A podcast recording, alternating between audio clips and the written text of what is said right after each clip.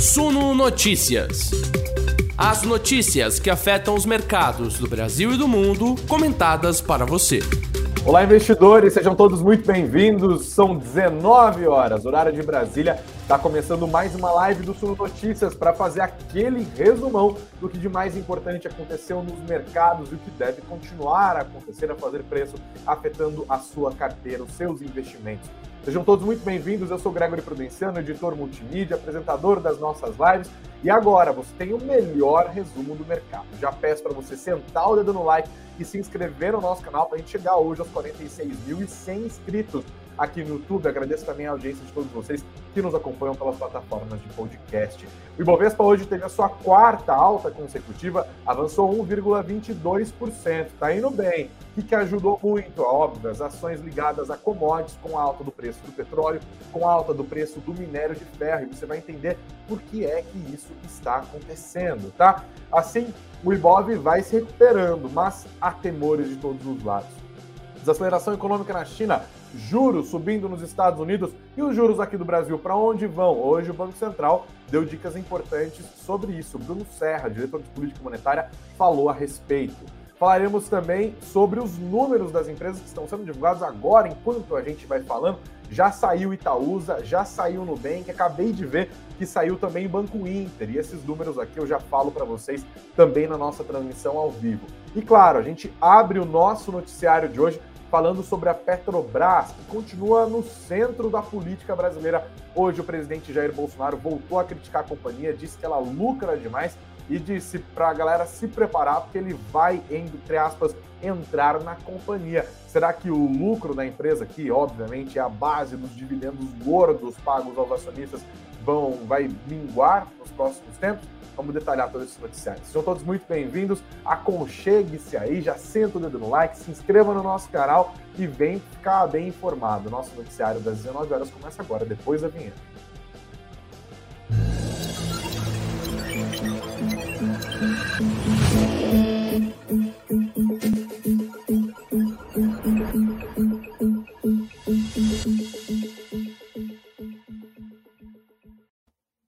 Olá, investidores, sejam todos muito bem-vindos à nossa conversa de todos os dias. Essa é mais uma live das 19 horas do Suno Notícias. Você sabe que aqui você tem duas conversas diárias, às 9 horas da manhã, a nossa Morning Call olhando para frente, entendendo o que deve fazer preço no mercado, e agora, às 19 horas, a gente olha para trás e faz esse resumão.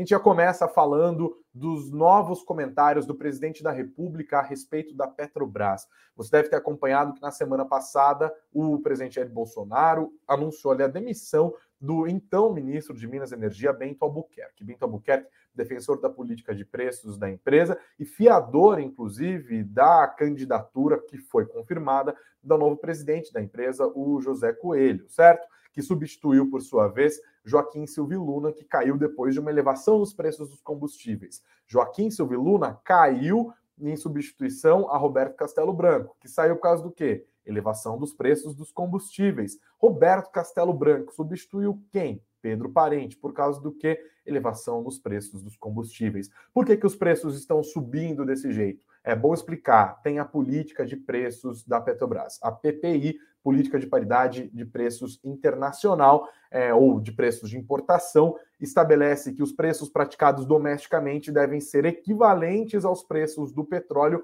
lá fora, que por sua vez são cotados em dólar.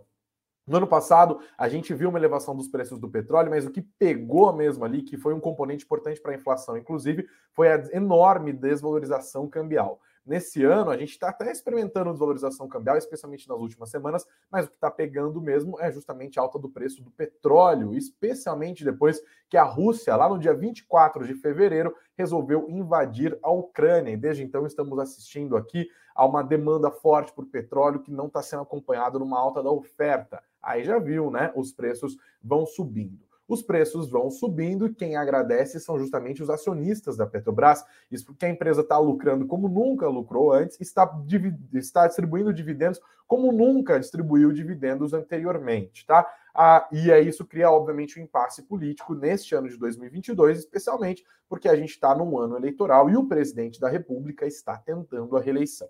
Bolsonaro já criticou a política de preços da Petrobras diversas vezes ao longo do seu mandato, mas verdade seja dita, ele nunca interveio na companhia, nunca alterou a política de preços e todas as vezes que a situação ficou um pouco mais apertada politicamente, ele fez o que eu acabei de descrever: demitiu os presidentes da companhia. Essa foi a primeira vez que o ministro de Minas e Energia, a quem se reporta a Petrobras, foi demitido. Ele foi substituído por Adolfo Saxida, que era secretário especial do ministro Paulo Guedes no Ministério da Economia. Agora ele comanda o ministério é, e ele já assumiu dizendo, inclusive, que estava encomendando estudos para a privatização da companhia. Bom, é muito improvável que isso aconteça, é o que dizem todos os especialistas, inclusive o próprio presidente do Senado, Rodrigo Pacheco, já disse que é improvável que isso aconteça. A gente está, afinal, em um ano é, eleitoral, certo? A gente não pode se perder disso de vista, tem muito interesse político. A Petrobras não vai ser privatizada nesse ano, né? É mais uma estratégia do governo ali para falar: vou tentar me livrar do problema, a culpa não é minha, etc.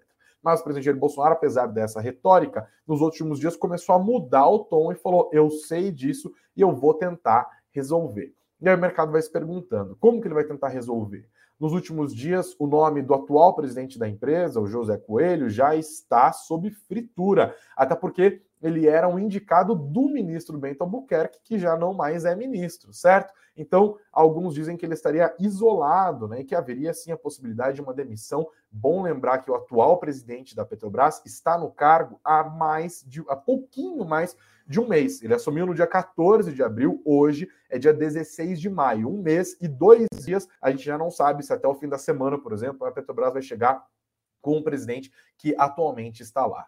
Hoje, o presidente Jair Bolsonaro voltou a falar sobre a empresa e, de novo, subiu o tom. Não disse exatamente o que vai fazer, mas começou a ensaiar o que seria uma possível intervenção na empresa. Obviamente, os investidores vão bastante prestar atenção nisso. A matéria já está aqui no nosso site, no suno.com.br barra notícias, suno.com.br barra notícias, está tudo aqui para você ficar por dentro. E eu quero ler junto com vocês para a gente não se perder neste noticiário de hoje, tá? É, eu vou fazer um compartilhamento de tela para quem nos acompanha pelo YouTube. Se você nos ouve pela plataforma de podcast, fique em paz. Tamo junto, tá bom? O presidente da República, Jair Bolsonaro, sugeriu nesta segunda que o governo pretende modificar a política de distribuição de dividendos da Petrobras, reduzindo o percentual que os acionistas recebem com os lucros da empresa.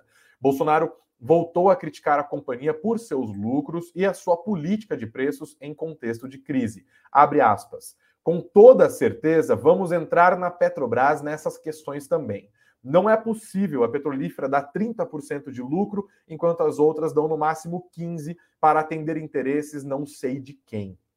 Disse ele hoje, cercado de apoiadores, tá? O presidente disse que a empresa tem um lucro excessivo e que todo mundo tem que colaborar e que a Petrobras tem que exercer a sua função social. Abre aspas de novo. Todo mundo tem que colaborar. Não é ganhar mais dinheiro na crise. É o que, infelizmente, alguns setores fazem, como a própria Petrobras. Ah, tem o estatuto. Estatuto está acima da lei, mas não está acima da Constituição.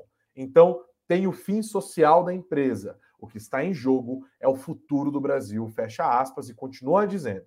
A Petrobras, as petrolíferas do mundo todo tiveram de diminuir sua margem de lucro, exceto a Petrobras Futebol Clube. Essa aí está preocupada em ser a campeã do mundo, disse o presidente. Nada contra a empresa ter lucro, tem de ter lucro. Se não tiver, não existe mercado livre, é, democracia.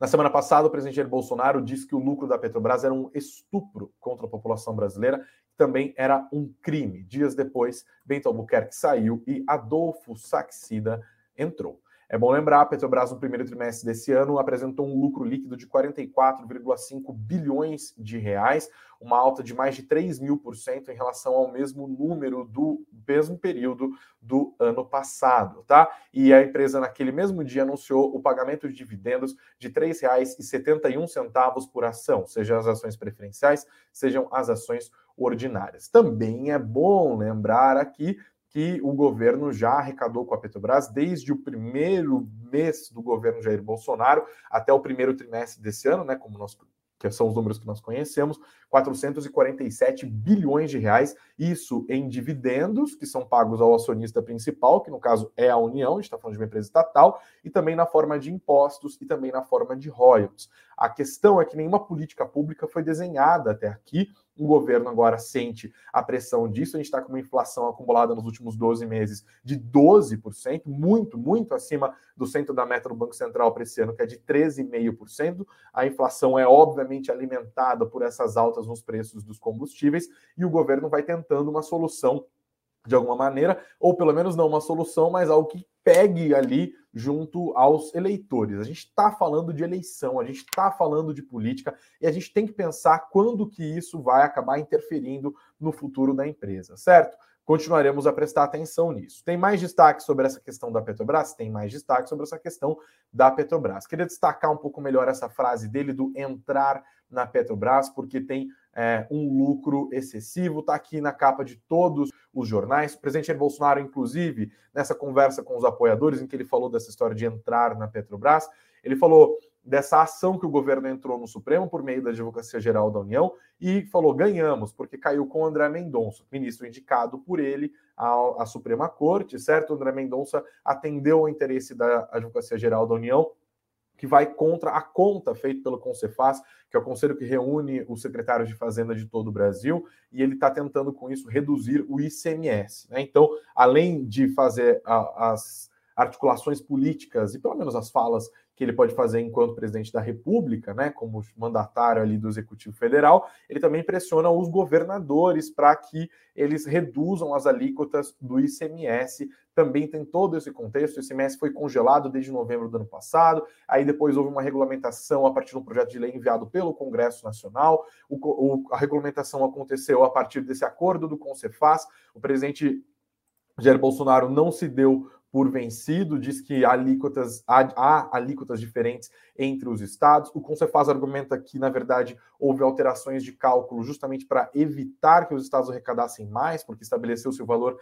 de um real por litro de gasolina nos estados e que alguns estados não arrecadavam, não arrecadavam essa quantia. Alguns estados, por exemplo, era 75 centavos e que, se eles seguissem estritamente, eles iam arrecadar mais a AGU argumenta outra coisa, fica esse jogo de empurra, a gasolina continua a subir, a inflação também vai subindo, esse cenário todo vai entrando é, no, na, na, composição toda desse cenário político complicado que nós estamos vivendo neste momento, tá bom? É, a gente ainda tem que lembrar que nesse final de semana, ontem, para ser mais exato, o presidente Jair Bolsonaro foi perguntado sobre uma possível troca do presidente da Petrobras, como eu disse no começo da nossa conversa, José Mauro Coelho, que está no cargo há um mês, né? Ele foi questionado sobre isso e disse: pergunta para Adolfo Saxida, o novo ministro de Minas e Energia, tá? Então, ele não defendeu, obviamente, o presidente da, da estatal e agora fica no ar essa possibilidade de uma nova demissão de um novo presidente da Petrobras que não está no cargo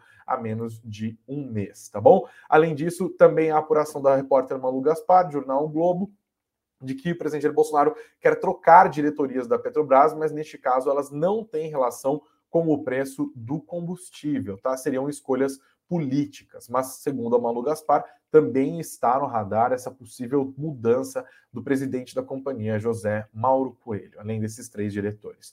No fim ao cabo, as ações da Petrobras hoje acabaram subindo, tá? As ações preferenciais, inclusive, subiram 0,99%, hoje uma alta de 1%, ganharam 34 centavos e fecharam o pregão aos R$ 34,61. As ações ordinárias subiram bem mais, 2,81%, avançaram R$ 1,03 e fecharam aos R$ 37,66 centavos. As ações da Petrobras foram bastante ajudadas hoje por conta da alta do petróleo, sobre a qual falaremos é, em alguns segundos, tá? Inclusive, pergunto para vocês, está aqui no nosso radar, está aqui na nossa pergunta, para vocês que nos acompanham ao vivo pelas redes sociais. Eu perguntei para vocês: Bolsonaro está certo ao ensaiar uma intervenção na Petrobras? São duas alternativas, sim e não. Até o momento, 75% do nosso público diz que não. Eu quero o seu voto e também, obviamente, a sua opinião. E, por favor, sem ofensas aqui, porque eu não consigo ler o seu comentário se tiver palavrão, se tiver tá bom? Vamos fazer um debate de alto nível aqui. Eu sei que a gente tem audiência de alto nível aqui, tá bom? Obrigado pela participação de vocês. Já vou correndo falar do Ibovespa hoje para a gente entender o que aconteceu. A matéria de fechamento também está aqui no nosso site, no suno.com.br barra notícias, suno.com.br barra notícias. O Ibovespa hoje avançou 1,22%, é, terminou nos 108.233 pontos. A moeda americana recuou 0,12%, terminou nos R$ 5,0516, né? R$ 5,05. O IFIX voltou a cair, caiu 0,12%, está lá nos 2.769 pontos, tá? O que, que pegou no Ibovespa hoje? Teve uma composição de fatores, tá? As commodities tiveram altas importantes. Como já que a gente está falando de Petrobras, vamos falar dos preços é, do petróleo, tá? A gente não pode esquecer disso hoje. O petróleo teve uma alta forte hoje, como eu disse,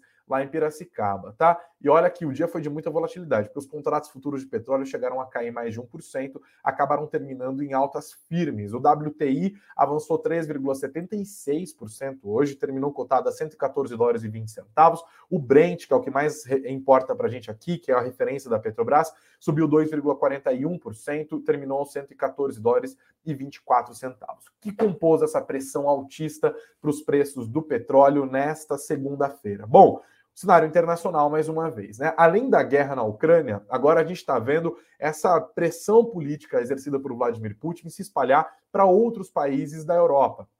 Isso porque no final de semana nós tivemos a confirmação de que a Finlândia e a Suécia querem aderir à organização do Tratado do Atlântico Norte, a famosíssima OTAN, organização a qual a Ucrânia tentou se filiar, acabou não conseguindo, ficou sozinha ali na guerra, né? Ninguém foi lutar com ela. O máximo que a gente está vendo agora é repasse de armas, estruturas militares, né? apoio bélico por parte das forças ocidentais, inclusive muitos dos quais pertencentes à OTAN.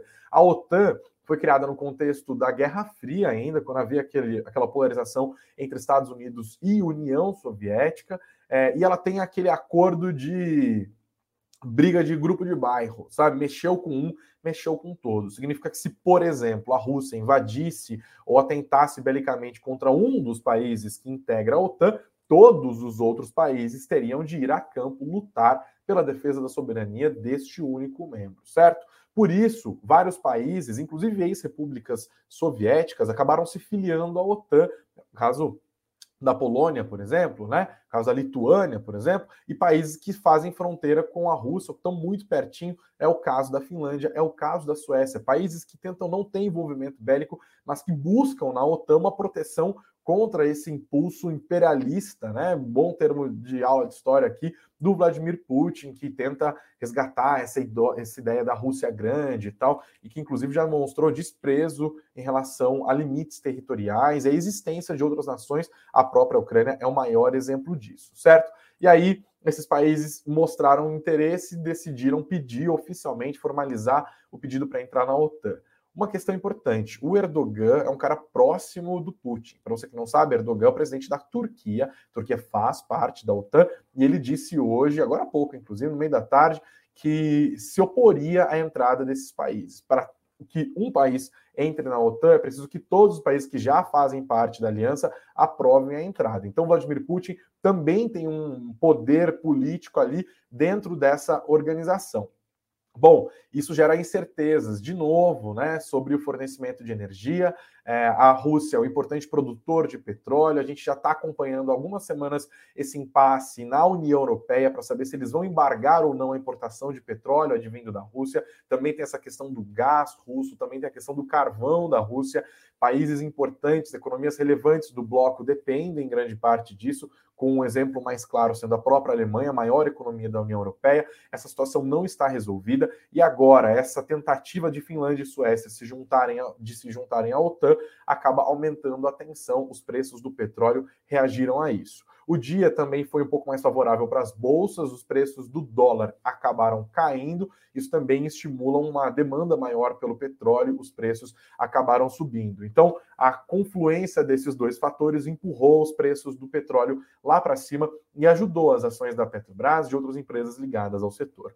Ainda falando de commodities, hoje os preços do minério de ferro também avançaram. Olhando para os preços lá em Singapura, olhando para aquele minério de ferro que tem um teor de 62%, a alta foi de 2,19%, terminou hoje nos 129 dólares e 75 centavos, isso a tonelada do minério de ferro, tá? Tem uma expectativa de recuperação econômica da China. Isso é bastante importante, tá? É, a China, que tem apresentado dados econômicos bem fracos, tem derrapado ali, mas o mercado vai acreditando numa possível retomada da sua economia. O próprio governo já se diz comprometido a fazer com que a economia chinesa cresça mais do que 5%. Lá na China eles têm meta de crescimento. O Banco Central chinês também diz que vai fazer com que haja estímulos à economia do segundo maior país do mundo. Isso ajudou os preços do minério de ferro, que caíram com força nos últimos tempos, tá? Então a gente está vendo aqui uma recomposição importante. Isso ajudou os preços da Vale, né? A ação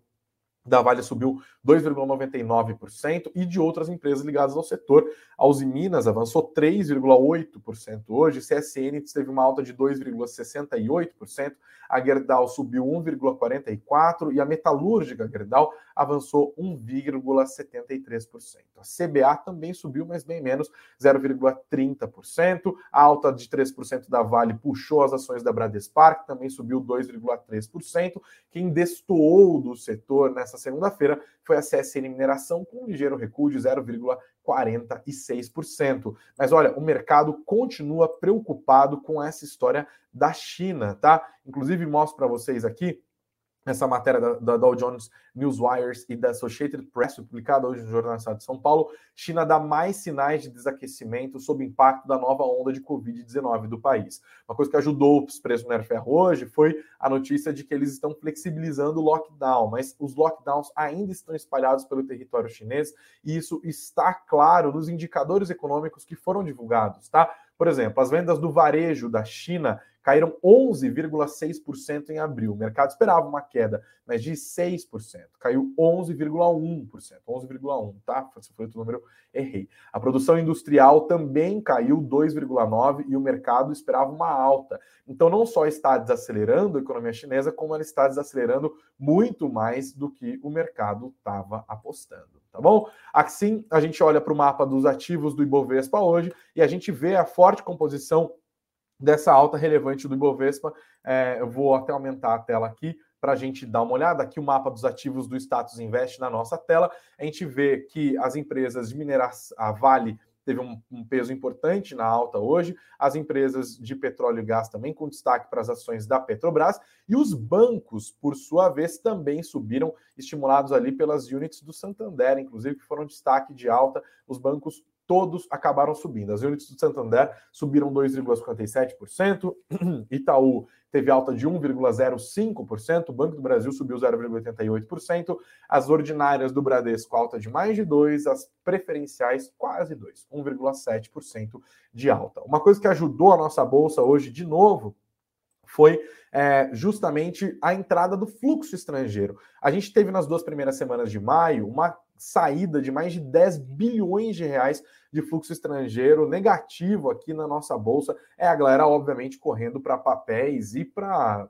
ativos mais seguros, especialmente o dólar, títulos do Tesouro Americano, etc., ainda dando continuidade a esse movimento de fuga que foi visto no mês de abril, continua a ser visto no mês de maio, que é uma inversão do movimento que a gente viu no primeiro trimestre desse ano, quando o estrangeiro aportou enormemente, comprando as nossas empresas ligadas a commodities em meio à guerra na Ucrânia, também empresas que estavam baratas aos, aos olhos dos estrangeiros, tão baratas aos olhos de boa parte dos investidores brasileiros, mas para quem tinha dólar na mão, então, meu amigo, minha amiga, ficou muito barata. E os caras saíram comprando os nossos bancos, as nossas empresas de mineração, as nossas empresas ligadas a commodities e também as nossas empresas de varejo, que também estão muito descontadas, certo? Agora, o risco global aumentou, a aversão ao risco se impôs e aí os investidores começaram a tirar. Hoje, no entanto, esse dia um pouco mais favorável acabou trazendo de novo parte dessa grana de fora e a gente viu o dólar recuando hoje, aqui num dia de fraqueza para a moeda americana ao redor do planeta. Ainda assim,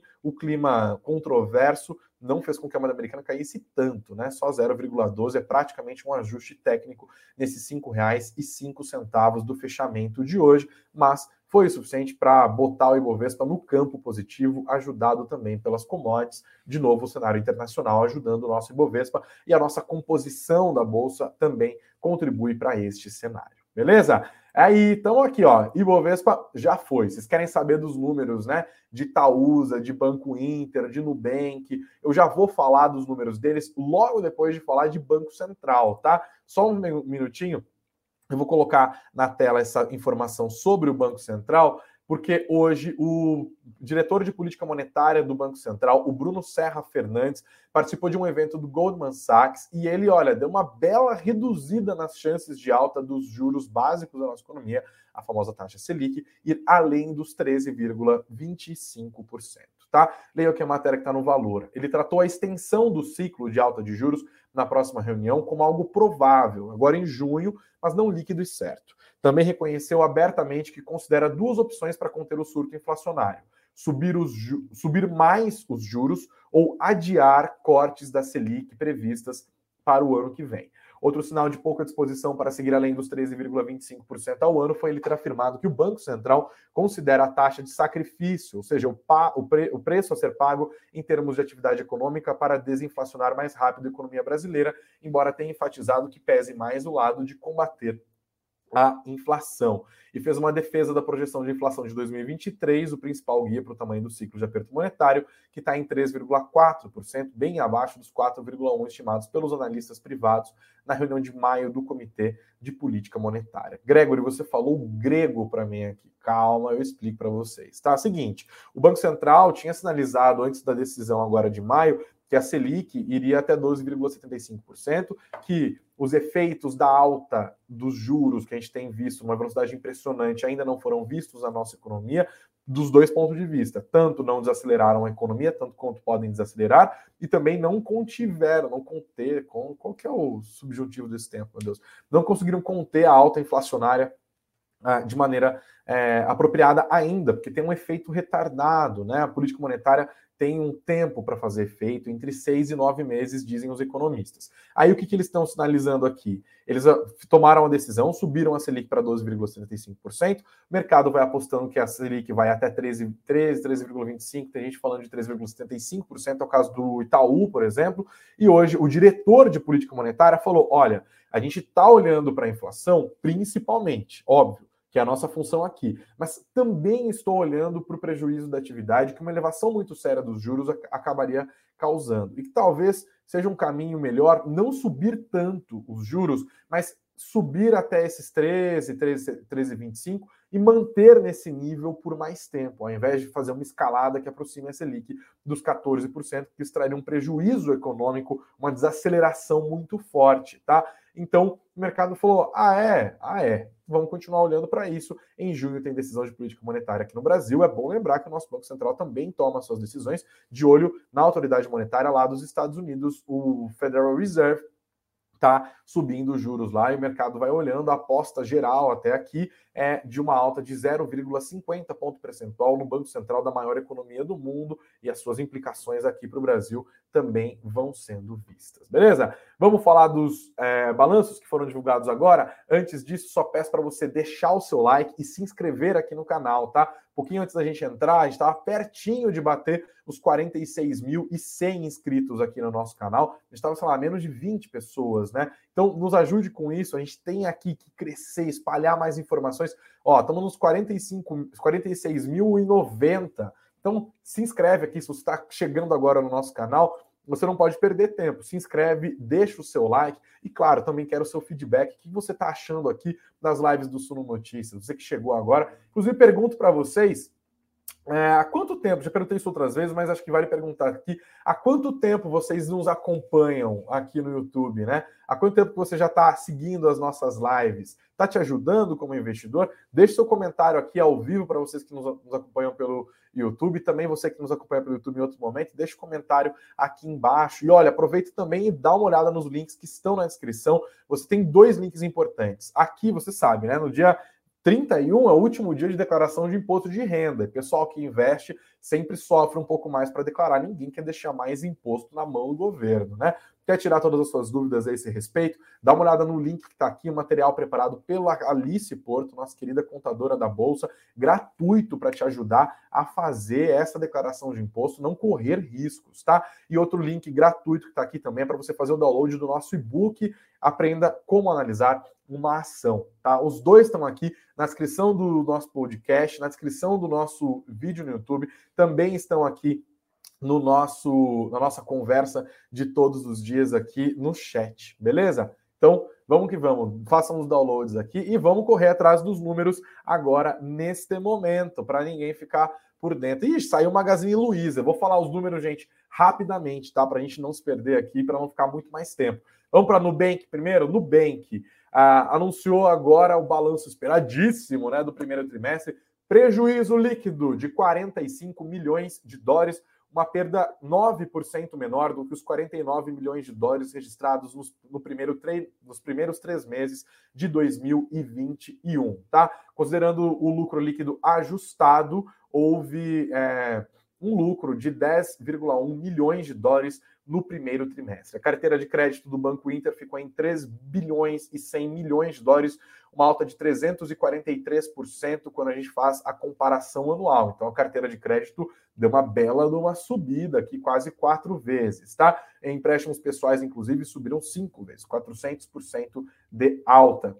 Assim, o Nubank fechou o primeiro trimestre desse ano com 59,6 milhões de clientes, uma alta de 5 milhões e 700 mil em relação aos primeiros três meses do ano passado, beleza? Uma alta é, bastante, bastante importante para os números do Nubank. O que mais que temos aqui? Itaúsa, só um segundinho, eu vou achar, vou achar que as informações estão vindo, estão vindo, estão vindo.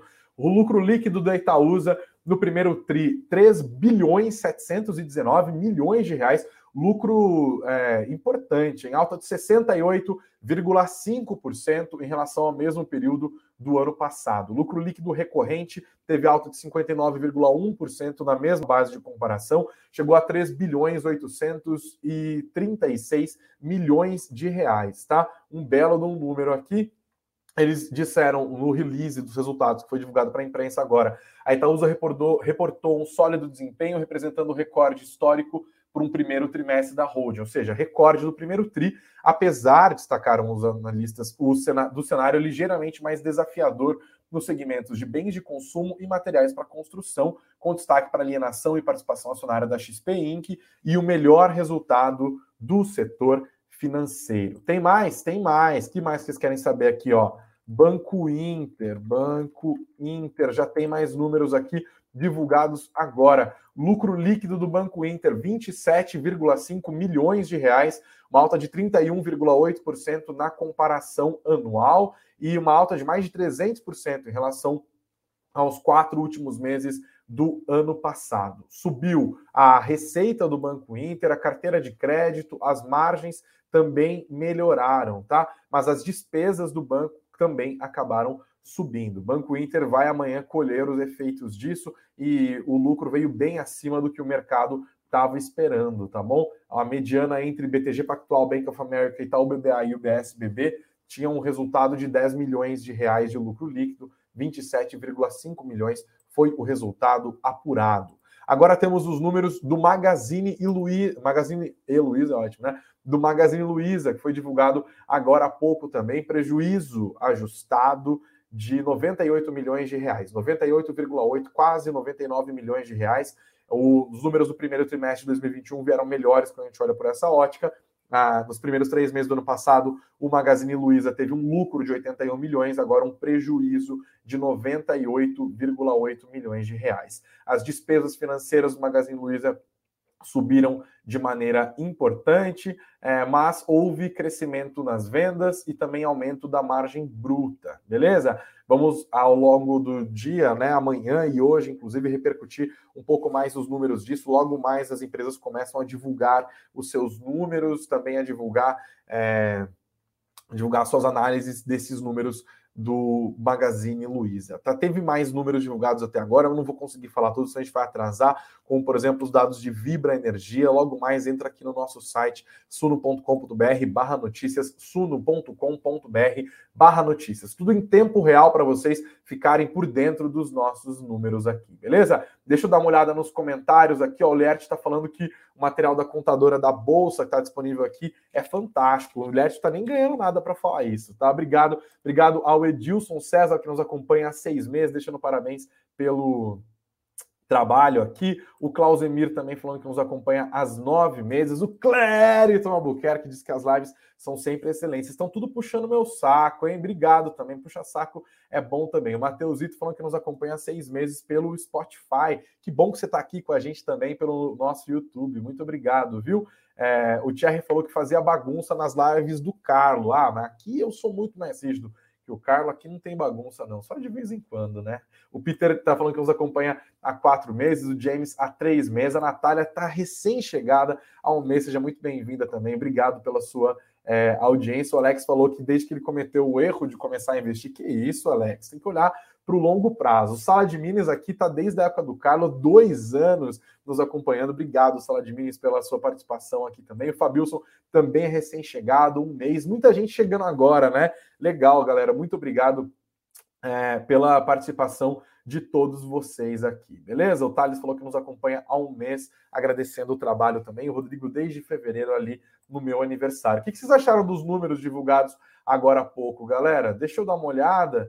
É, falei de Magazine Luiza já, o Thierry está falando que Itaúsa está virando expectativas a longo prazo. O conceito mudou e não faz sentido mesmo para quem quer dividendos em curto prazo, mas a tese continua boa. Obrigado pelos seus comentários aqui. O Acionado falou que nos assiste de todos os dias.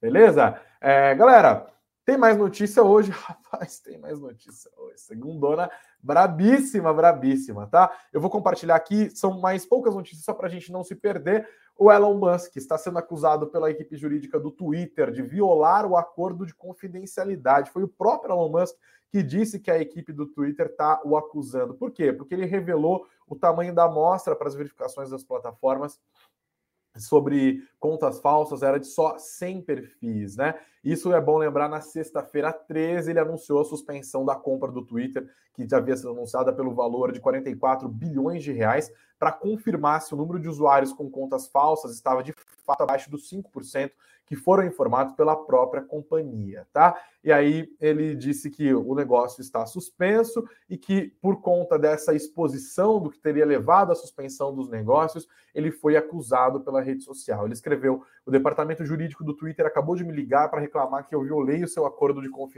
confidencialidade ao revelar que o tamanho da amostra de verificação de bots é de 100 perfis."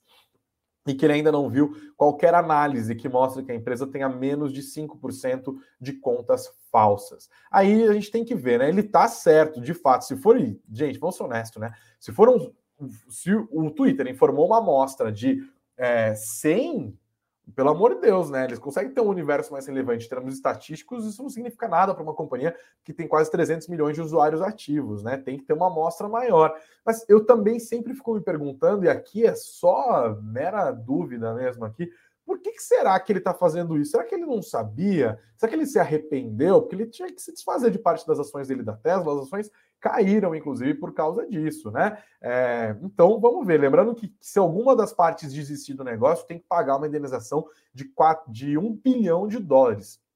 1 bilhão de dólares para o Elon Musk é dinheiro de pinga, né? Vamos ver se esse negócio vai de fato subir no telhado. Hoje as BDRs do Twitter, que são negociadas aqui na nossa é, B3, caíram 7,91%.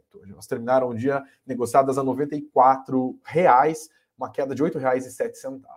Outra notícia importante de hoje é que Paulo Kakinoff vai deixar de ser o CEO da Gol, porque a empresa está fazendo uma dança das cadeiras. Lembra que você é, deve ter visto aqui no Notícias semana passada que a Gol anunciou uma holding com a Avianca, né, fazer frente à Latam, esse setor de aviação civil aqui no Brasil. Então está começando essa dança das cadeiras. O diretor-presidente da Gol, Paulo Kakinoff, vai fazer a transferência do seu cargo, é, que já foi inclusive aprovado pelo Conselho de Administração. Quem vai substituí-lo é Celso Ferrer. É, ele vai ocupar o cargo já a partir do dia 1 de julho de 2022. Atualmente, é, o, ele é vice-presidente de operações, passará a ser diretor-presidente da empresa. O Kaknoff comandava a Gol desde meados de 2012, beleza? O Ferrer, inclusive, é piloto, tá? Acho que é a primeira vez que um piloto comanda a Gol, né? Ele é piloto de aeronaves Boeing 37, 737 e formado em economia pela USP, Universidade de São Paulo, em relações internacionais pela PUC daqui de São Paulo e tem MBA pelo INCID, INSEAD, nunca sei como pronunciar isso. Hoje, as ações da Gol subiram levemente, 0,69%, negociadas a R$ 14,61 no fechamento de hoje, ganharam 10 centavos, hein? Cada ação da Gol valorizou-se hoje. Ufa! Beleza? Vamos caminhar para o fim da nossa conversa de hoje? Não sem antes, obviamente, dar uma olhada na nossa enquete que eu acabei de encerrar. Deixa eu ver os números aqui fornecidos pelo YouTube. Perguntei: presidente Jair Bolsonaro está certo ao ensaiar uma intervenção na Petrobras? Para 74% da nossa audiência, não. O presidente está errado e 25% acreditam que sim, o presidente está certo, tem que intervir mesmo, não dá para ficar do jeito que está. Beleza? Obrigado a todos pela participação de vocês na nossa live. A semana está só começando. Primeiro dia, né? O Ibovespa tá que tá. Será que ele sustenta amanhã a quinta alta consecutiva? Bom, para você já começar a ficar bem informado, é só chegar com a gente às 9 horas da manhã na nossa Morning Call, aqui mesmo, nesse mesmo canal. Tô te esperando, tá? E não se esqueça de dar uma olhada nos links que estão na descrição do nosso vídeo para você ter acesso ao material gratuito preparado pela contadora da Bolsa em parceria com a Suno e também para fazer download também de grátis do nosso e-book Aprenda como analisar uma ação. Tá disponível na descrição do nosso chat. Na, na, na, no, engasguei tudo, vou refazer. Tá disponível aqui no nosso chat Está disponível aqui na descrição do nosso vídeo e também, óbvio, disponível é, na descrição das nossas plataformas de podcast. Obrigado a todos pela audiência. Deixem os comentários aqui também. Deixem os comentários no nosso vídeo depois. Até amanhã. Não se esqueça de se inscrever. Será que a gente vai virar esse negócio? Eu quero 46.100. A gente está tão pertinho, galera. Aê, viramos 46.109 inscritos bateu a meta de hoje, tá? Muito bem, muito obrigado a todos pela ajuda de todos vocês. Tá? Essa semana ainda a gente vai chegar nos 47, eu tô sentindo aqui, beleza? Bom descanso para vocês, bons negócios, sempre fiquem sempre bem informados aqui no Sul Notícias. Até amanhã às 9 horas da manhã. Um grande beijo, um grande abraço, boa semana, muita saúde, muito dinheiro no bolso e vamos embora. Terça-feira já tá batendo na porta. Até mais.